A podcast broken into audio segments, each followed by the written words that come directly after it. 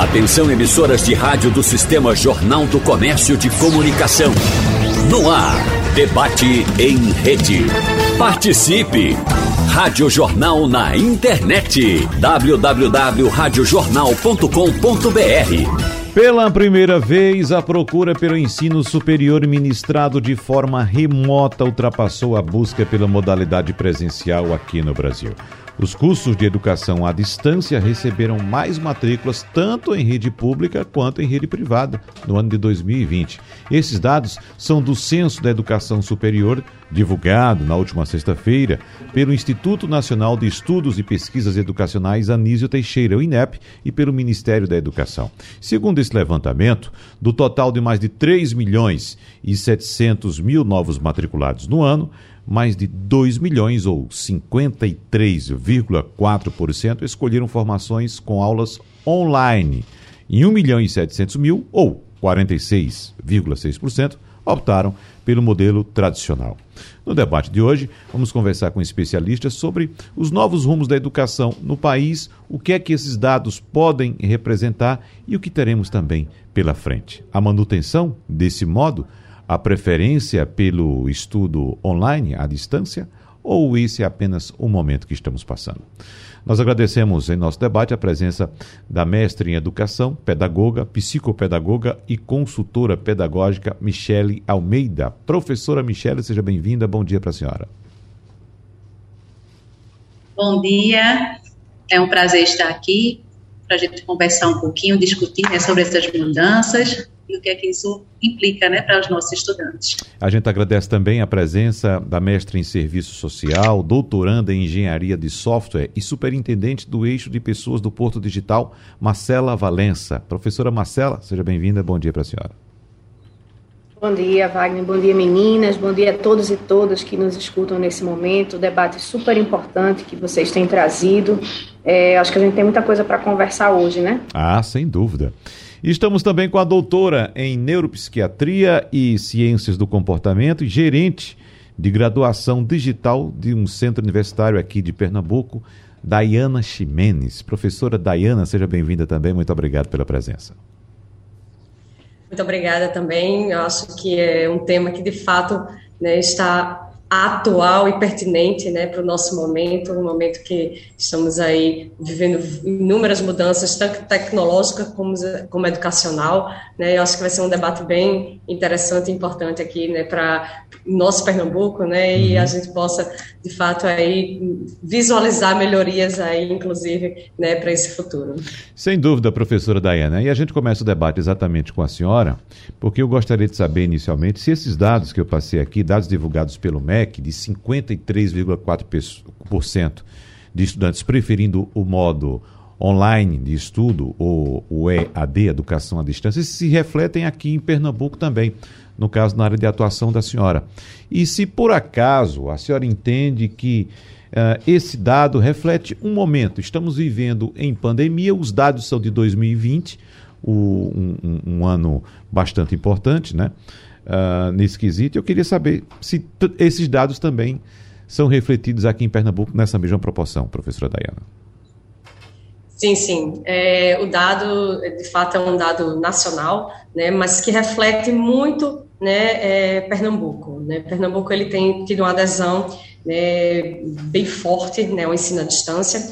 É, a gente sabe que a pandemia acelerou bastante isso, né, mas o crescimento do ensino à distância ele tem sido já há alguns anos. Né, o censo já vem mostrando isso né, ao longo aí né, de, de, de quatro, cinco anos atrás, essa tendência do crescimento do ensino à distância.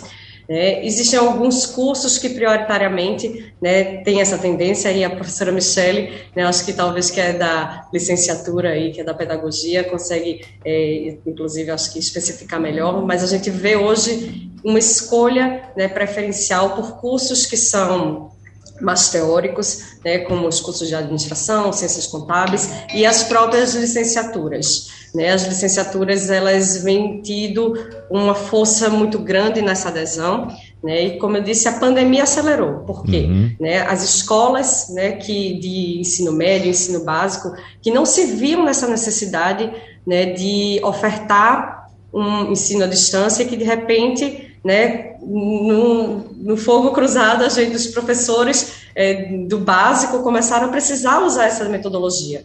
Né? Então, os docentes né, começaram a sentir essa necessidade de uma formação à distância, né, de se aperfeiçoar nisso, e a busca né, pelo ensino é, à distância foi é, buscado mais fortemente. Né? Pernambuco teve uma adesão bem grande, né? É, aí a gente sabe que dentro da instituição né, que eu uh, trabalho, a gente viu que esse crescimento realmente foi exponencial, né? E a gente vê que essa curva ainda está crescente, né? É, e uma tendência também do mercado, né, que não é só para o ensino à distância 100% esse crescimento, né? Agora a gente já está vendo uma mudança do comportamento dos alunos que eram do presencial, né? Os alunos que são de ensino superior né, do presencial, eles começaram a ver esse outro lado também, né, que é, tem uma, um ponto aí X, que é, notaram que existe uma flexibilidade do ensino, né, com o ensino à distância, que é um ponto chave, né, que a gente tem que falar aí quando a gente fala de educação.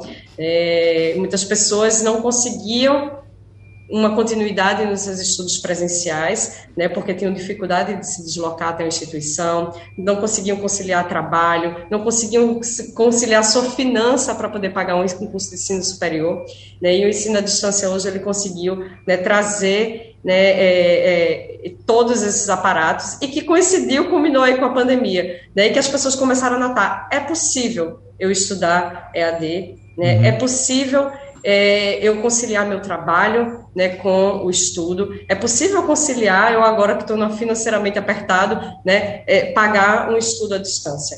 Né? Então, aí abre-se caminhos aí para novas falas né, da professora Michelle, da professora Marcela, que eu acho que podem contribuir aí com a questão tecnológica, né, a visão aí da pedagogia, né, Michelle? Uhum.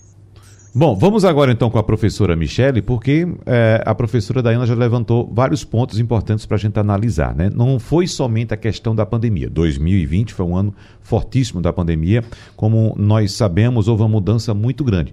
Mas, pela fala da professora Dayana, não foi somente a pandemia que motivou essa busca por estudo, por educação online, educação à distância, como se diz. Inclusive, que esse termo daqui a pouco a gente vai discutir também, já é bastante discutível, né? Educação à distância não é bem assim. Mas, professora Michele, fique à vontade, por favor.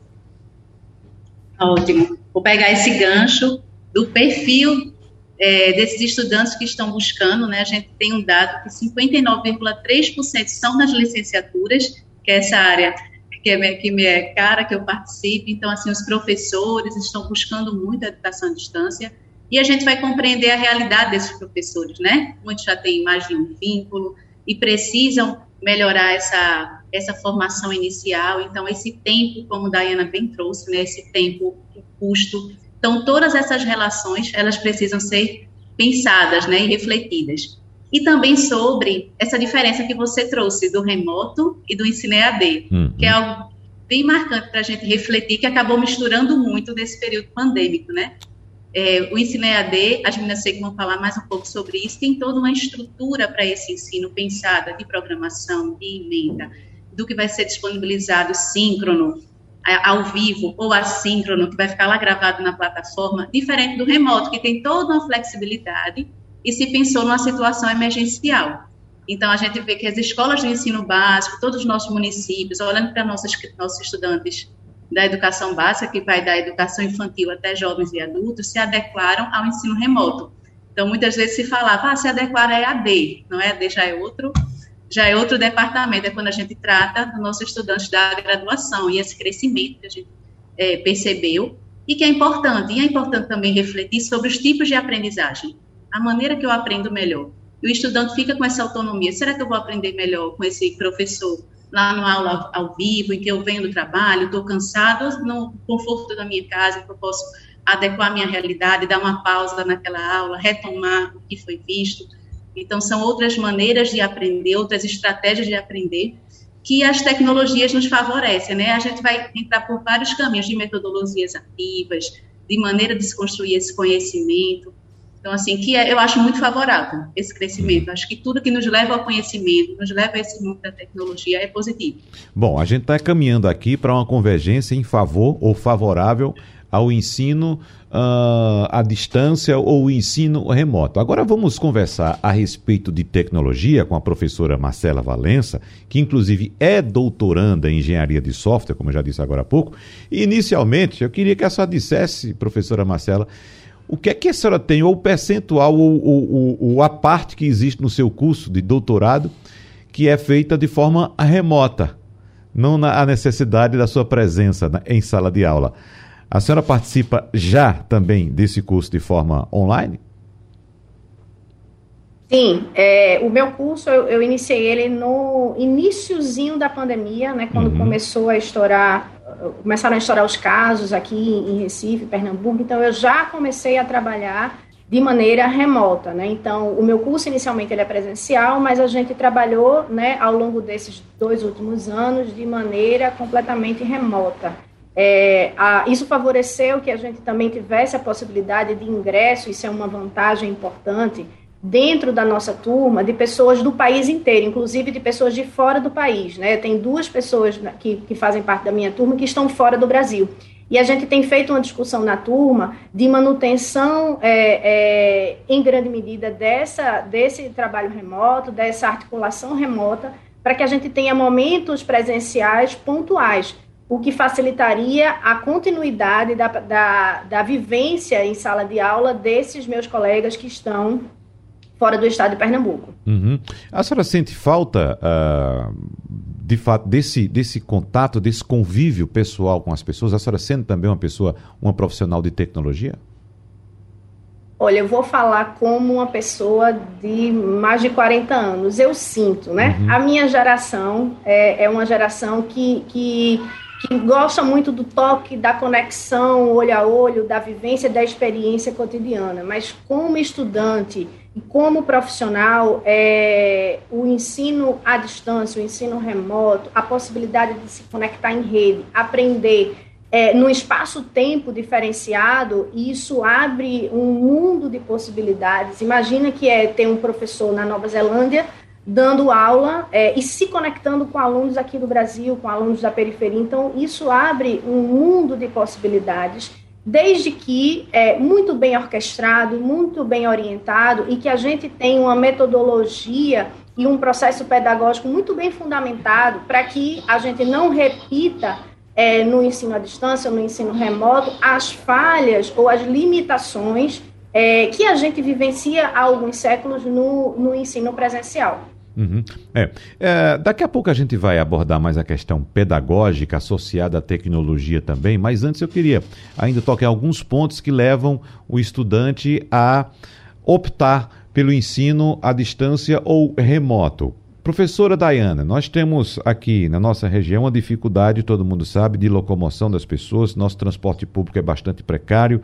Nosso transporte individual, para quem tem carro, sabe que está cada vez mais caro também com o preço dos combustíveis. O trânsito é horrível, para estacionar é muito ruim. Enfim, e temos outros fatores também que levam as pessoas a optar por um curso é, é, à distância ou remoto. Mas o que é que a senhora aborda como sendo o principal? Vamos lá, e pegando também do que a Marcela falou, né? Existem questões de perfis né? É, não, não, eu mesmo trabalho na educação já há 15 anos, né? Também como a Marcela tem, tem uma vivência dos 40, né? Então a gente poderia dizer, né? Ah, melhor modalidade é o presencial, melhor modalidade é o ensino à distância. Não existe melhor modalidade. Melhor modalidade é aquela que seja melhor para você, o que você uhum. melhor se adapta né, no seu estilo de vida. Né? Então, é, o que é melhor? Né? Existem pontos muito positivos do ensino à distância, óbvio, né? Como eu disse desde o começo, a flexibilidade, né? Esse eu poder estar onde eu quiser para eu estudar, né? Eu ter um professor de onde tiver para poder me ensinar, né? Isso não, acho que tem pouco dinheiro que pague isso, né? Porque realmente isso é a gente coloca isso em topo, né? A questão de da flexibilização do tempo.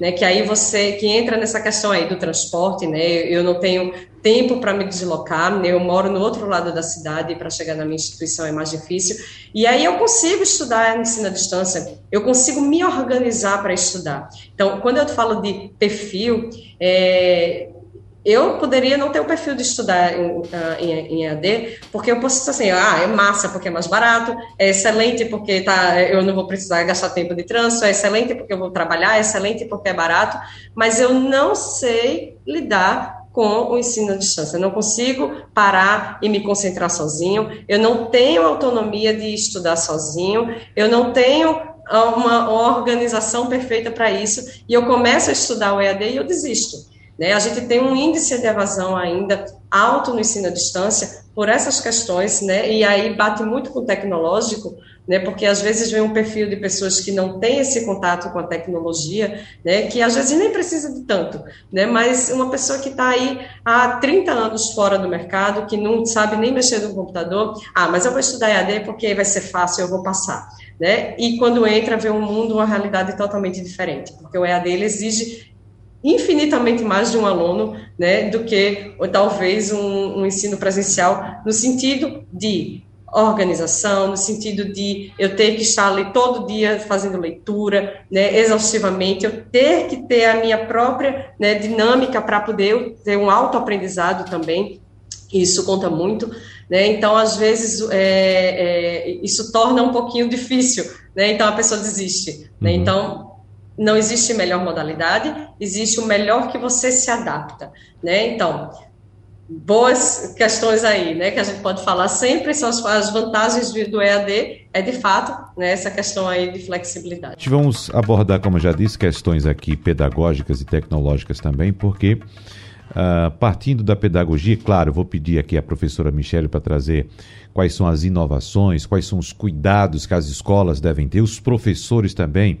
porque a gente sabe muito bem que a aplicação de uma aula presencial é de uma forma e de uma aula remota é de outra. O professor precisa se preparar para isso e durante a pandemia a gente viu a correria que foi para os professores tentarem de alguma forma transmitir o seu conhecimento para os alunos e alunos aí de várias faixas etárias, desde crianças até adultos em cursos de graduação e de pós-graduação. É um ponto, professora Michele. O outro ponto que devemos abordar também um pouco mais adiante com a professora Marcela a respeito da tecnologia. Porque nós estamos, por exemplo, utilizando uma tecnologia aqui, um sistema de comunicação, vocês estão remotamente participando dessa entrevista aqui, desse debate, utilizando um sistema que já existia antes da pandemia. E que durante a pandemia não avançou em nada. Nós estamos exatamente utilizando o mesmo sistema de antes da pandemia. E esse sistema foi utilizado também para aplicar aulas. Não é isso? Então o aluno ia lá, fechava a câmera, não dava muita atenção à aula, só quando era chamado abria a câmera, ficava fazendo outra coisa. Né? E eu faço essa colocação, professora Michelle, inicialmente para a senhora, porque este que vos fala é, é, é, é conseguiu uma pós-graduação durante a pandemia, estudando de forma remota. Uma pós-graduação, veja só, minha pandemia foi produtiva nesse sentido. Mas também assistindo a aulas nessa maneira maneira tradicional, uma câmera ligada diante de um professor que estava lá com um quadro, fazendo algumas anotações, tentando transmitir aquele ambiente de sala de aula. E a gente sabe que isso não é bacana para esse momento. Essa é a parte que eu quero passar daqui a pouco para a professora Marcela. Mas vamos lá, começando por a senhora, professora Michele Almeida. Foi um grande desafio né, para os nossos professores, foram todos empurrados para o ensino remoto, com todas as dificuldades que as colegas já trouxeram aqui, Marcela trouxe muita dificuldade, e Dayana, do acesso a essa tecnologia, como utilizar, de que maneira manusear. Então, só, só aconteceu uma transposição daquela, e ainda de uma maneira, acho bem mais rígida, porque um estudante de educação infantil, vou pegar os pequenos, né, até o quinto ano, sentar em frente a uma tela, passar quatro horas, sentadinho, concentrado, se a gente for pela lógica que que vai pegar muito esse gancho, né, da, do neurodesenvolvimento, da, pela lógica psicológica, a gente não consegue essa atenção. A, gente, a nossa atenção não se concentra para esse tempo todo, a gente já perde. Então, essa, essa aula precisa ter uma interação, precisa ter ferramentas, que eu sei que Marcela vai trazer mais, mas assim, eu trabalhei muito, eu trabalho com a formação de professores, que já são os adultos, né, não são as crianças, e a gente sentiu diversas dificuldades e ligar essa câmera e acessar esse dispositivo que a gente está usando agora. E a gente começou a trazer inovações para os professores que muitos já colocaram em prática. Então, com a aula com criança, por exemplo, do primeiro ao quinto, a gente tem diversas gamificações que a gente pode interagir durante a aula. Pode criar um quiz, e manda para os estudantes, da casa dele ele clica, então não fica aquela aula só aquele professor falando, nesse modelo bem tradicional, secular até, Marcela falou, vou trazer a fala dela, desse ensino que o professor está falando e a gente está no espectador. Então, é, é esse, esse paradigma que a gente precisa quebrar também no ensino remoto ou EAD, que são, a gente sempre precisa separar bem essas duas categorias. Então, a gente, eu tive diversas situações. Tem um adolescente em casa do nono ano que passou por esse ensino remoto e fechava essa câmera e estava olhando lá para o teto, fazendo, meu Deus, como está essa aprendizagem? E a uhum. gente, como mãe e também como professora, ficava percebendo essa necessidade. Mas quando era uma aula que tinha as interações, os aplicativos de gamificação, tem diversos aplicativos em que o estudante interagia, era outra participação, ele esperava para essa aula começar. Então, esse ensino EAD, o remoto, é possível, mas a gente também precisa não repetir o tradicional, só transferir para uma câmera. Uhum. Então, vamos lá para o Porto Digital, porque a gente precisa saber o que é que pode ser feito para para que a pedagogia mergulhe nesse universo dessas pessoas que já estão totalmente imersas no digital e simplesmente, professora Marcela, abrir uma câmera diante de uma pessoa, de um professor que fica ali três, quatro horas falando, falando, falando, não tem quem suporte. Imagine uma criança. Quando você tem, hoje, um mundo de possibilidades na tecnologia para você lançar ali elementos para atrair a atenção daquele jovem e que ele possa, da maneira que seja mais intuitiva para ele, aprender. Esse é o desafio, professora Marcela. E não é um desafio pequeno, não, viu? É um desafio enorme. Acho que a gente precisa só colocar um parêntese bem grande nesse processo, porque, assim, essa coisa de não abrir a câmera, do professor tá dando a aula tradicional, que, assim, isso tudo é, precisa ser muito bem recortado dentro do momento que a gente vivenciou e a gente ainda vivencia, né? Isso, isso precisa ser colocado, assim. É, muitas vezes meu filho não tinha condição emocional de abrir a câmera. Uhum. E, e, ok, né? Eu, eu todo dia esperava Mandetta falar no final do dia para chorar. Né? Eu acompanhava os números da pandemia, então, assim, a família inteira estava envolvida num processo novo que a gente não sabia exatamente o que era e a gente não sabia onde ia dar. Então, eu, do mesmo jeito que a minha família passou, as famílias do mundo inteiro e do Brasil também passaram a mesma coisa, né? Isso, isso é uma coisa que a gente precisa pontuar. É, a outra coisa, você tem total razão, Wagner, quando não dá para repor é, um sistema ou uma metodologia, uma forma que a gente já entende que não funciona há um bom tempo na, digamos assim, na parte presencial. O que a gente precisa discutir, a gente precisa discutir a fundo, é o sentido ou os sentidos da educação. E a educação ela precisa parar de, de ter como centro o docente, o professor, o orientador, e passar, né, como, como Michele falou e como Dayana muito bem colocou, e passar a ter como centro a pessoa particular, uhum. individual, que é o aluno, a pessoa que está aprendendo, aquela pessoa que está realizando algum curso. Nós, do setor de tecnologia, já trabalhamos com a possibilidade de trabalho em rede, com plataformas digitais há, há anos. Né? A internet está aí pelo menos há um quarto de século, mas foi com a pandemia que a gente despertou, e aí o setor de educação também despertou para novas possibilidades é, é, vindas desse processo. É, a gente, aqui no Porto Digital, e a partir do Porto Digital, a gente tem várias empresas que trabalham com tecnologia para a educação. É, a gente precisa entender o contexto do Brasil, a gente precisa entender o contexto dessa juventude que a gente chama né, de geração Y, Z, milênio, né? É, é, são nativos digitais. O que para mim prendia minha atenção em sala de aula e prende minha atenção em sala de aula não é exatamente o que prende a atenção da meninada. Então é, é importante ensinar a aprender. Né? É importante o hands-on, quer dizer, o mão na massa. Para essa meninada é importante ele ver sentido no que ele está fazendo. Quando eu fui educada, eu fui educada a reproduzir aquilo que o professor, que era autoridade máxima em sala de aula, me dizia, e eu tinha que reproduzir para poder, é, na prova, tirar nota boa. Né? Eu tinha que exatamente escrever na prova aquilo que eu aprendia. Essa meninada aprende com interação. Essa meninada aprende com experiência. Essa meninada joga Roblox. E aí eu estou falando um uhum. exemplo prático do meu filho, que tem 10 anos joga Roblox joga muito bem e constrói coisas no, no universo digital, no multiverso, digamos assim, e joga Minecraft e está interagindo 24 horas por dia com outras pessoas de diversos lugares do país e do mundo. Então, não tem sentido para esses meninos e meninas é, uma educação linear. A educação precisa ser baseada no interesse, a educação precisa ser baseada em gamificação, em desafio. Na partir do momento que a gente tira da centralidade o professor, o docente, e coloca na centralidade problemas reais e desafios reais de uma sociedade, a gente passa a educar para a sociedade, a gente passa a educar dando sentido a essa educação. Então, é isso que a gente tem feito no Porto Digital. Eu acho que mais para frente eu posso falar um pouco do programa que a gente tem desenvolvido aqui para vocês conhecerem melhor. Ah, sim, vamos falar sim, sem dúvida. Agora, professora Dayana, esse ponto abordado, ou esses pontos abordados pela professora Marcela são fundamentais. A gente não está discutindo aqui a pedagogia do futuro somente por causa da pandemia por causa do avanço da tecnologia, não.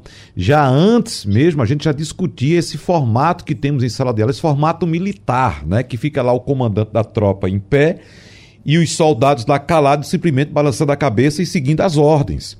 Então, é, esse formato precisa ser discutido e temos essa oportunidade agora, com a tecnologia, de mudar essa realidade na educação, professora Dayana. Exatamente. É, e é o grande desafio das instituições de ensino superior né? É sair dessa linearidade aí, é sair dessa zona de conforto, é sair do apenas o docente ser o único comandante. Que a gente sabe que isso há muitos anos, não é? Isso é um processo de ensino, aprendizagem. O professor ele aprende às vezes muito mais quando está na hora ensinando, né, professora Michelle, do que o próprio aluno está ali aprendendo naquele momento. Então é uma troca. Né, é, é muito importante isso que a Marcela falou, né, da experiência né, do aluno. A gente fala muito sobre o aluno entrar dentro de um ambiente virtual e ele conseguir ter uma experiência. Né? E hoje é o que a gente tem aqui mais feito também dentro da nossa instituição, é tentar que o aluno entre ali e ele também consiga quebrar uma coisa que foi abordada um pouquinho antes, essa questão da pessoalidade, né? É, a convivência é, ela é importante ou ela não é importante? Né? Então, e, porque isso se junta aí, para ver, a tecnologia ela tem que aproximar as pessoas. Né? É, a tecnologia ela vem aí botando experiência para o aluno, o aluno ele entra, ele vai ter um professor que ele vai que vai fazer uma aula ali para ele, que vai tirar dúvidas de conteúdo ali para ele, não é só mais um professor expositor, né? Ele é um professor que ele vai fazer a troca com o aluno. Ele vai, o aluno ele tem um mundo aberto agora para ele, né, que antes ele esperava o professor dar aula para ele poder ir buscar. Não, hoje é metodologia ativa, hoje é sala de aula invertida, hoje o aluno entra dentro do ambiente virtual já tendo pesquisado tudo. Isso não é, é, é, a gente falando aqui de ensino superior, mas se a gente for olhar lá para o ensino infantil, isso já ocorre. Né, o aluno já chega com pergunta pronta para o aluno, para o professor.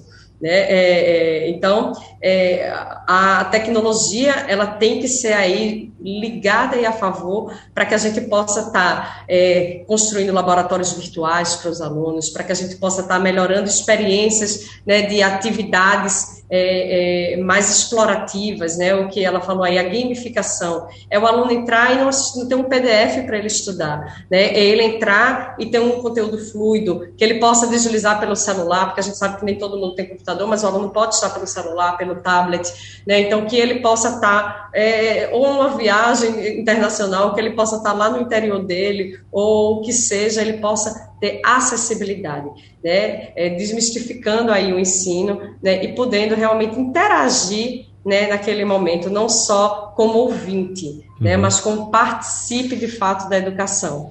Né, e isso a gente tem quebrado muitas barreiras, tá? A gente tem conseguido aí, né, Marcela, com a tecnologia, né, inovar bastante né, a nossa educação. E tem muita coisa boa vindo por aí, tenho certeza que é, as pessoas nem imaginam que esse futuro né, possa ser ainda. É, mas agora, professora Michele, para a gente fechar esse bloco para que as pessoas não pensem que nós estamos aqui deixando em segundo plano a importância ou a figura do professor, é, é importante. Não, nunca. Pois é, exatamente. Professora Michele, é, é importante que a gente diga que o professor faz parte desse processo, tanto no desenvolvimento de hardware, de softwares, como também no sentido pedagógico, porque o que a gente está dizendo aqui é que esse formato de ficar diante de uma câmera, esse é um formato ultrapassado, né? É, mas ele precisa estar tá ali por trás, às vezes, daquele software, tem um professor ali que está atendendo aos alunos, observando tudo que está acontecendo, tirando dúvidas. Ou seja, o papel do professor ainda é primordial, professora Michela. E mais, é essencial. O professor é o mediador dessa construção da aprendizagem. Então, é nesse perfil de professor que a gente acredita. Quando a gente está falando desse professor estático, que só deposita informações, esse modelo que não, não cabe mais nessa sociedade que a gente vive, esse tempo, mas o professor mediador, que vai possibilitar essa aprendizagem, facilitar que essa aprendizagem chegue. É, quando a Dayana falou da sala de aula invertida, é incrível, e a tecnologia pode nos auxiliar muito com isso. Então, eu posso agora retornar para o presencial, meu chão, meu chão de estudo é a escola pública, né? Sou 18 anos de escola pública numa Secretaria de Educação então, as crianças da escola pública podem voltar para a escola e a gente, dentro da sala de aula, trazer estações de aprendizagem, rodízio de estações e oferecer a tecnologia com esse professor mediano. Para quando che chegar um momento como esse que vivemos, um momento atípico, pandêmico, não seja algo tão diferente da realidade. A gente sabe que a gente tem um nicho pequeno de estudantes que tem esse acesso, né, à gamificação, a tudo isso que a gente pode oferecer, mas a gente tem a maioria da população sem esse acesso, a gente precisa garantir também, porque eles estão inclusos nesse mundo tecnológico, eles estão inseridos nisso, e as salas de aulas podem favorecer, então não precisa a gente ter um laboratório com 20 computadores, eu posso ter um computador e criar as estações, o rodízio de estações dentro da sala e propiciar essa construção do conhecimento antes, o estudante, no momento que está com acesso ao computador, vai fazer uma pesquisa, quando ele está no outro grupo, ele está construindo com outro estudante, sempre com esse professor mediador a gente não pode esquecer, né? O professor é essencial, sou professora também, uhum. acredito nesse papel essencial do professor, e a gente até vai perceber esse papel essencial do professor agora nos resultados das avaliações externas. Como meu foco é o público, no final do ano passado a gente teve o SAEB para todo o Brasil, e esse SAEB, o resultado é no segundo semestre, então esse a gente vai perceber esse impacto dessa ausência do professor nesses dois anos. E eu faço questão de tratar as senhoras como professoras, apesar de ter uma doutoranda, uma doutora já aqui também e uma mestra aqui, né? É porque, é, de fato, para mim não existe a função mais importante em qualquer nação que queira se desenvolver do que a função do professor, o papel do professor, que é muito importante. Então, para mim, o professor deveria estar no mais alto nível de qualquer sociedade. Temos pouco tempo para a gente fechar a nossa conversa. Eu vou pedir para as professoras correrem um pouco nas suas explanações. Mas eu quero começar esse bloco pela professora Marcela Valença, que ficou aqui, deixou uma dúvida aqui no ar, aliás, uma curiosidade para a gente aqui, que são esses projetos educacionais do Porto Digital. O que é que a gente vai ter daqui para frente desenvolvido pelo Porto Digital, professora Marcela? É, nós temos já um trabalho sendo realizado há alguns anos é, em parceria com diversas instituições, porque a gente entende no Porto Digital que todo lugar é lugar de aprender. Né? A empresa, as empresas de tecnologia podem ser sim instituições que ensinam e que aprendem com as pessoas. É, a, os organismos que compõem o Porto Digital são sim instituições que ensinam, que aprendem e que a centralidade está, a, a centralidade da tecnologia está na pessoa, né? São na, as pessoas que fazem a tecnologia e, e não o contrário.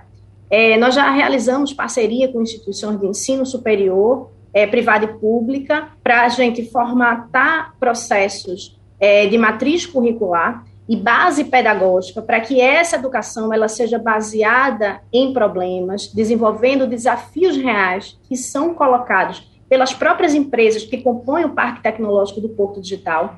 É, esses estudantes eles são é, é, mentorados né, por professores né, das instituições de ensino superior, mas em parceria com as empresas. Então, a meninada ela tem vivência prática na empresa desde o dia 1 que pisa no programa do Porto Digital. Então, são programas de graduação tecnológico, que é de duração de dois anos e meio.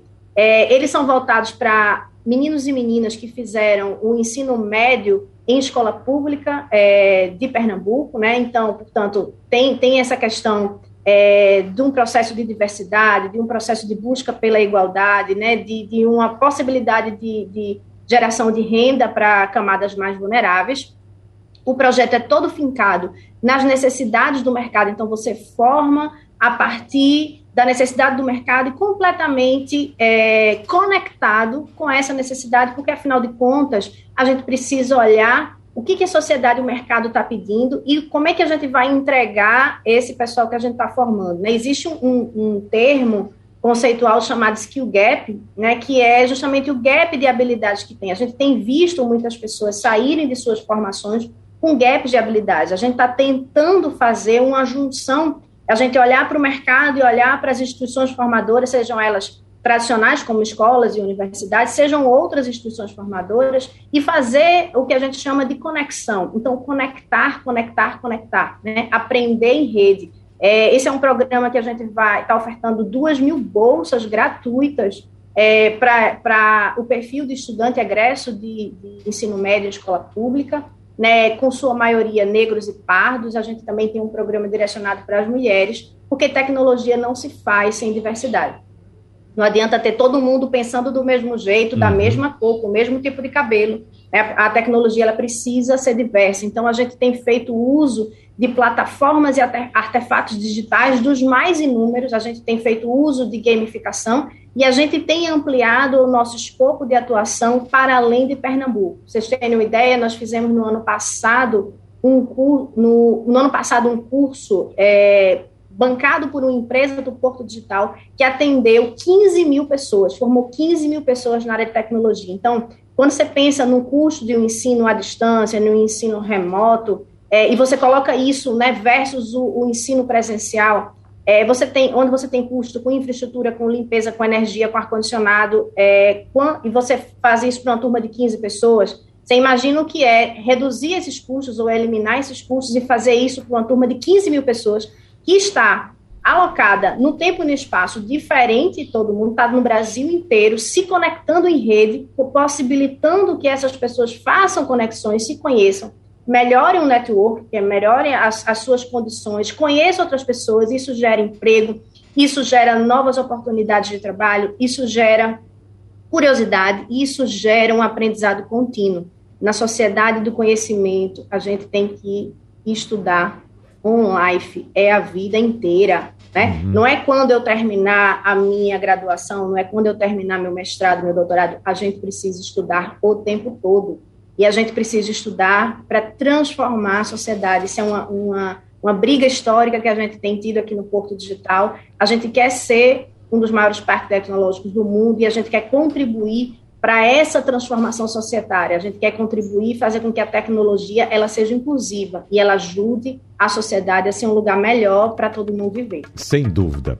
Bom, para a gente fechar, acho que vai sobrar tempo somente para vocês se despedirem e fazerem pequenos comentários, Michele e, e Dayana, mas eu quero ressaltar aqui que na educação presencial, nós temos por parte do estudante, todos nós fomos estudantes do modo presencial, nós temos o compromisso de estar presente. E na educação à distância ou remota, o compromisso é com o aprendizado. Você pode fazer seu horário, mas você tem que ter compromisso com o aprendizado e não de estar ali presente fisicamente somente, não é isso? Então, para a gente encerrar, 30 segundos para cada uma professora. Para Michelle, professora Michelle, professora Dayana, começando pela professora Dayana, por favor. Exato, bela colocação, né? A presencialidade não significa o aprendizado muitas vezes, né? A gente sabe que muitas vezes o aluno está ali de corpo presente, literalmente, não frequenta uma biblioteca, nem está escutando o que o professor está ali dizendo, né? Enquanto para se aprender no ensino à distância, o aluno tem que ir buscar, o aluno tem que ir atrás, tem que ir nessa diversificação, tem que ir atrás do seu docente, tem que ir atrás do seu material, né, para poder estar lá. Então, é, a educação à distância, sem dúvida, né, ela é o futuro, já é, não é nem mais, é o presente e é o futuro, né, mas lembrando do perfil de cada um, né, e lembrando que a gente está só começando né? É, a Marcela está aí com esses tantos projetos, né, Marcela? E a gente vê que, de fato, né, temos muito ainda né, a evoluir. Hoje, podemos dizer que já oferecemos educação à distância com muita qualidade. Uhum. Né? É, muitos desafios, mas que a gente ainda né, pode ter certeza que a gente pode fazer esse caminho, seja em cursos 100% teóricos, sendo cursos com prática, né, é, de saúde, cursos né, realmente aí que são as licenciaturas e os bacharelados, né? A educação à distância é realidade. Professora Michele, por favor. É verdade, né? Nós sabemos os caminhos, o que precisamos é fazer essas adequações a cada realidade, a cada estudante, a cada etapa, a modalidade do ensino. Quando a gente fala da, da tecnologia, essa pandemia nos levou para todos, né? Do infantil até nossos jovens da graduação. Então, acho que esse momento, essa nossa rede de, de debate foi muito profícuo. Foi um prazer, Marcela, Dayana, Wagner, muito obrigada por esse momento. Acho que aprendemos muito e estamos aí para conversar mais em outros momentos e continuar essa discussão que não finda aqui. Sem dúvida, como disse a professora Marcela, temos que estudar o tempo inteiro e debater também, trocar ideias, não é isso? Muito obrigado, então, a professora Dayana Ximenes, doutora em Neuropsiquiatria e Ciências do Comportamento e gerente de graduação digital de Centro Universitário, a professora Marcela Valença, que é mestre em Serviço Social, doutoranda em Engenharia de Software e superintendente do Eixo de Pessoas do Porto Digital, e a professora Michele Almeida, que é mestre em Educação, pedagoga, psicopedagoga e consultora consultora pedagógica. Obrigado a todas, mais uma vez, um abraço e a gente se encontra, sem dúvida. Tchau, tchau e até a próxima. Sugestão ou comentário sobre o programa que você acaba de ouvir, envie para o nosso WhatsApp 99147 8520.